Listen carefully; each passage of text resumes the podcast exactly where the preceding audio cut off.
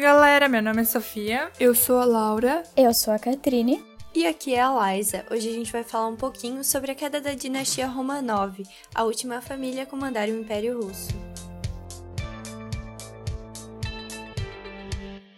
Conhecida por seus três séculos de poder, a dinastia Romanov teve início em 1613, com a ascensão de Mikhail Romanov, que subiu ao trono após o chamado Tempo das Dificuldades, um período de intensa violência e fome que sucedeu à morte do czar Fyodor Ivanovich e a consequente crise política e dinástica. Foi difícil convencer o jovem Mikhail a tomar o lugar de seu primo como czar russo, mas ele acabou por aceitar o convite, já que a recusa do pedido significaria o fim da própria Rússia. A partir daí, tem início o período de governo dos czares Romanov, marcado por uma profunda centralização de poder, além de uma grande expansão e unificação territorial. Dados indicam que durante o período, o Império Russo aumentou cerca de 140 km quadrados por dia. Por parte dos comandantes da dinastia Romanov, pode-se dizer que utilizavam de suas figuras autoritárias e arbitrárias para garantir seu poder e tentar dar forma à nação. Entre eles, destacam-se o czar Pedro o Grande, que reinou de 1682 até 1725, a imperadora Catarina a Grande, de 1762 a 1796, e o czar Alexandre II, de 1855 a 1881. Avançando para o último czar, vamos falar sobre Nicolau Romanov. Nascido em 1868, foi czarevich desde a ascensão até a morte de seu pai, Alexandre III. Foi o último czar russo, governando de 1894 até 1917, quando abdicou do trono a favor do filho. Nicolau descendia de famílias reais da Rússia, Dinamarca e Alemanha, cresceu na corte russa e desenvolveu uma personalidade reservada.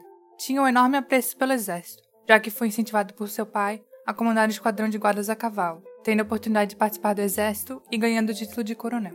A educação era baseada em várias línguas, como inglês, francês e alemão, e teve grande influência de costumes ingleses por causa da avó. Uma importante figura em sua formação foi o tutor e conselheiro do pai, o chamado Konstantin Pobedonostev, representante do pensamento conservador russo. Em 1890, viajou com o irmão para o Egito, Índia e Japão para aprofundar um conhecimento sobre novas culturas. Lá, sofreu uma tentativa de assassinato. Apesar dos fortes ideais, possuía pequena participação política nesse período, pois não era esperado sucessão tão cedo. Noivou com Alice de Hesse Reno em abril de 1894, contrariando os planos do pai. Em novembro do mesmo ano, Alexandre III morre e deixa o trono para Nicolau. O casamento foi realizado algumas semanas depois, com a conversão para o luteranismo por parte de Alice, que se tornou Alexandra Fedorovna. A cerimônia de coroação aconteceu em 1896. Tiveram cinco filhos: Olga, Tatiana, Maria, Anastácia e Alexei. Falando das características do Império Russo no século XX, o cenário apresentava um enorme atraso social, político e econômico.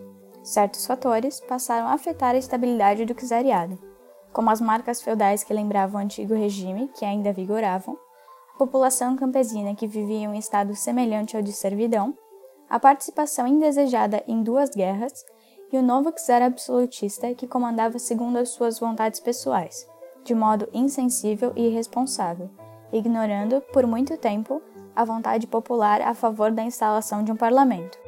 Em fevereiro de 1917, após três anos de participação na Primeira Guerra Mundial, a família vivenciava um momento conflituoso devido à insuficiência de alimentos.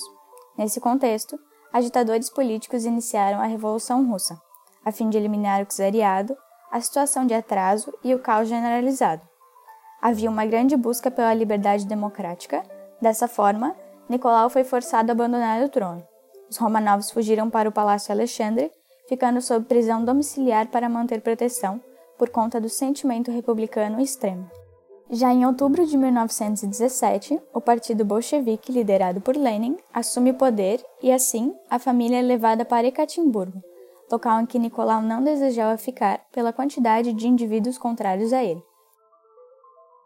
Ao longo do período em que ficaram exilados, que durou pouco menos de um ano, os membros da família Romanov receberam cartas de falsos apoiadores, que buscavam alimentar falsas esperanças de haver um apoio popular em uma tentativa de fazer com que a família fugisse e fosse morta. Uma figura muito importante no aprisionamento dos Romanovs era o comandante Yakov Yurovsky.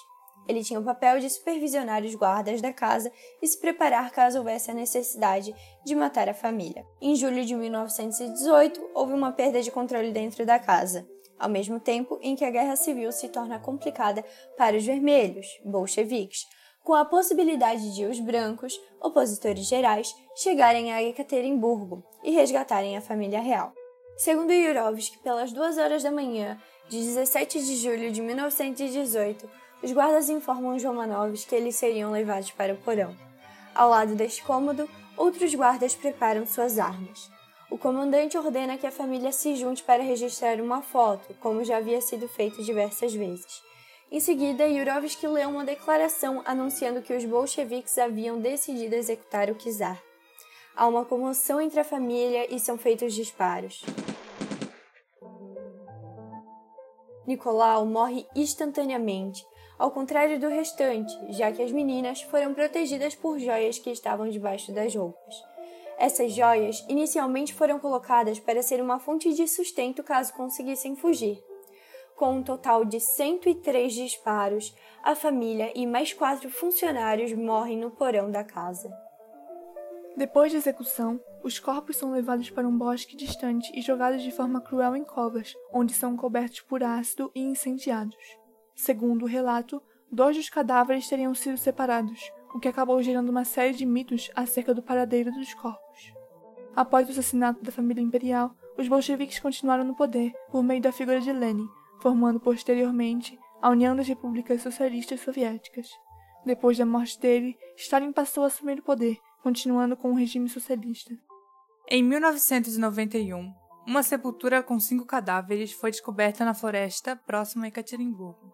Com análise de cientistas, os fragmentos de ossos foram estudados e uma ligação consistente com o DNA da família real foi encontrada, comprovando a identidade de Nicolau, a esposa Alexandra e de três filhas. No mesmo ano, Todos foram canonizados como neomártires pela Igreja Ortodoxa. Em 1998, os cinco membros foram enterrados na fortaleza de Pedro e Paulo, em São Petersburgo. Um par de túmulos estava desocupado para os dois filhos restantes. Já em junho de 2007, uma segunda sepultura foi encontrada perto da primeira. Os corpos de Anastácia e Alexei foram analisados e o DNA comprovou que eram da família. O material genético utilizado para a identificação era de uma camisa de Nicolau. Os irmãos foram enterrados junto à família, em São Petersburgo. Quase 100 anos após a execução da última família imperial russa e do fim da dinastia Romanov, encerra-se o enigma e fecha-se esse último capítulo na história.